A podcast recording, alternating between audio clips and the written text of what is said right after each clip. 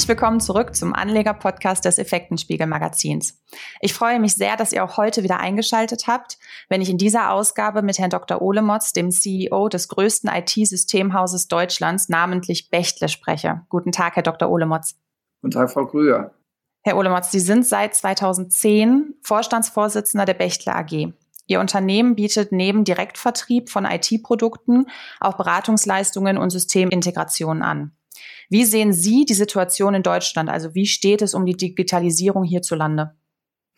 Ja, das, das Bild ist, glaube ich, wenn man es wirklich richtig zeichnen will, differenziert. Ähm, man kann sicherlich in Summe sagen, dass wir in Deutschland einen gewissen Nachholbedarf haben, was die Digitalisierung anbelangt. Der ist aber in unterschiedlichen Segmenten und Feldern auch unterschiedlich ausgeprägt.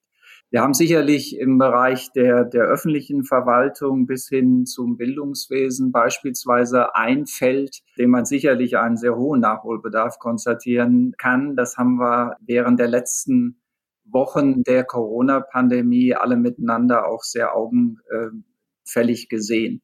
Ein zweiter Bereich, den ich da noch hervorheben möchte, ist sicherlich ähm, die Notwendigkeit der Schaffung einer landesweiten Infrastruktur als wichtige Voraussetzung zur Nutzung der Möglichkeiten der Digitalisierung. Auch dort hinkt Deutschland im internationalen Vergleich äh, aus meiner Sicht zumindest hinterher. Ja, was ja jetzt gerade in der Krise auch Thema geworden ist, ist ja Homeoffice. Hat sich die Arbeitswelt durch die Pandemie verändert? Ja, sie hat sich sicherlich verändert. Äh, wir bei Bechtle gehen davon aus, dass sie hybrider geworden ist und auch hybrid bleiben wird. Das bedeutet, äh, wir werden noch in einem stärkeren Ausmaß, so zumindest unsere Einschätzung, in Zukunft wechselnde Arbeitsstätten, wechselnde Einsatzsituationen sehen, die es dann äh, gilt, äh, miteinander effizient zu verknüpfen. Wir haben auf der einen Seite in den letzten Wochen und Monaten gesehen, welche Möglichkeiten digitale Formen der Zusammenarbeit, der Kommunikation über Plattformen bieten, aber auch welche Grenzen diese Form der digitalen Zusammenarbeit haben. Die Anforderungen an die Führung sind andere als äh, in den klassischen Formen der Zusammenarbeit und äh, insofern Zurück zu Ihrer Frage. Ja, wir gehen davon aus, dass sich die Arbeitswelt auch nach Corona verändert haben wird.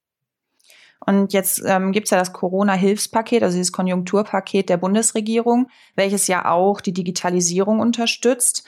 Glauben Sie, dass die anberaumte Unterstützung ausreichend ist?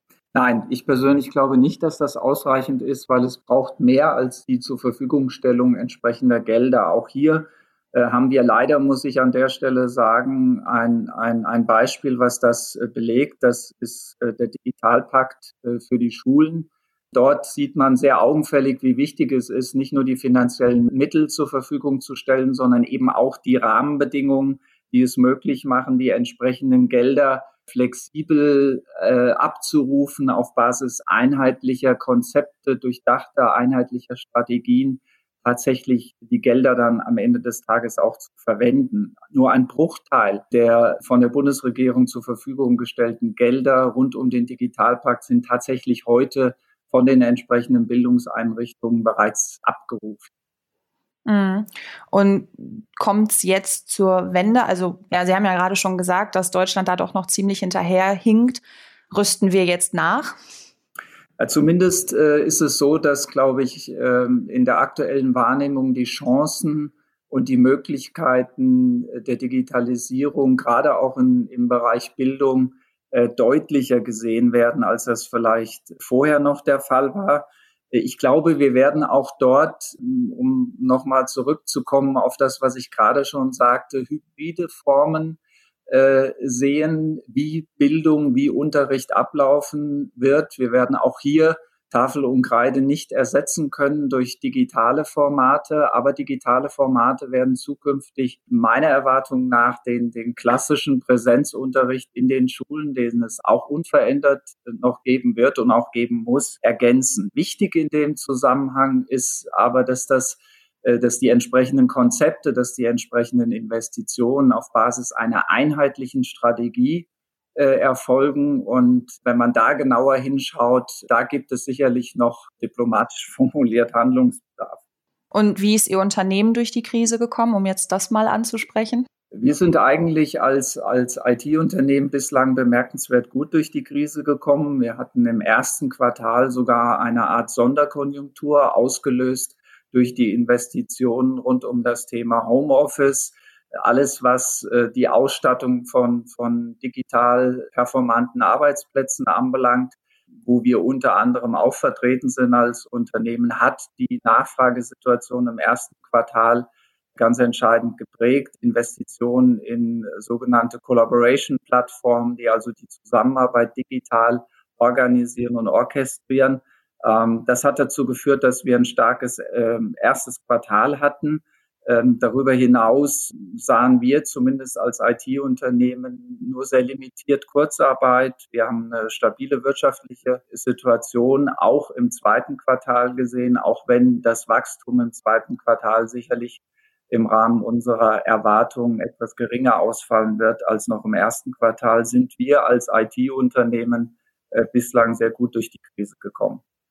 Und was erwarten Sie nach der Krise? Also wird dieser Trend so weit anhalten? Nein, ich glaube, dass, dass äh, der mittel- bis langfristige Trend äh, Richtung Digitalisierung unverändert bleiben wird. Wir haben kurzfristig eine Veränderung der Nachfragestruktur gesehen. Kann auch sein, dass die noch ein, zwei Monate anhält, äh, aber danach werden wir wieder zurückkommen auf das Niveau, was wir vorher hatten. Das heißt, mittel- bis langfristig wird der Trend Richtung Digitalisierung der Industrie und daraus abgeleitet eine erhöhte Nachfrage für Cloud-Lösungen, eine erhöhte Nachfrage für As-a-Service-Angebote in der IT unserer Einschätzung nach unverändert anhalten. Also ist da doch noch sehr viel Potenzial, was auch definitiv noch ausgenutzt wird. Absolut, äh, was auch ausgenutzt werden muss am Ende des Tages, weil das eine oder andere Land ist uns da sicherlich immer noch eine Nasenlänge voraus. Dann danke ich Ihnen an dieser Stelle für das Gespräch über die Digitalisierung in Deutschland. Und ein Interview mit Herrn Dr. Ohlemotz findet ihr auch auf unserer Homepage effekten-spiegel.com. Und an dieser Stelle verabschiede ich mich von Ihnen, Herr Dr. Ohlemotz. Vielen Dank für das Gespräch. Vielen Dank für die Fragen, Frau Krüger.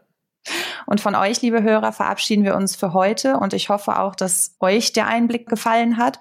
Und ihr schaltet auch das nächste Mal wieder ein. Bis dahin abonniert unseren Podcast und unseren Kanal bei allen gängigen Streamingdiensten, damit ihr nichts mehr verpasst. Bis dahin und bis zum nächsten Mal und bleibt gesund.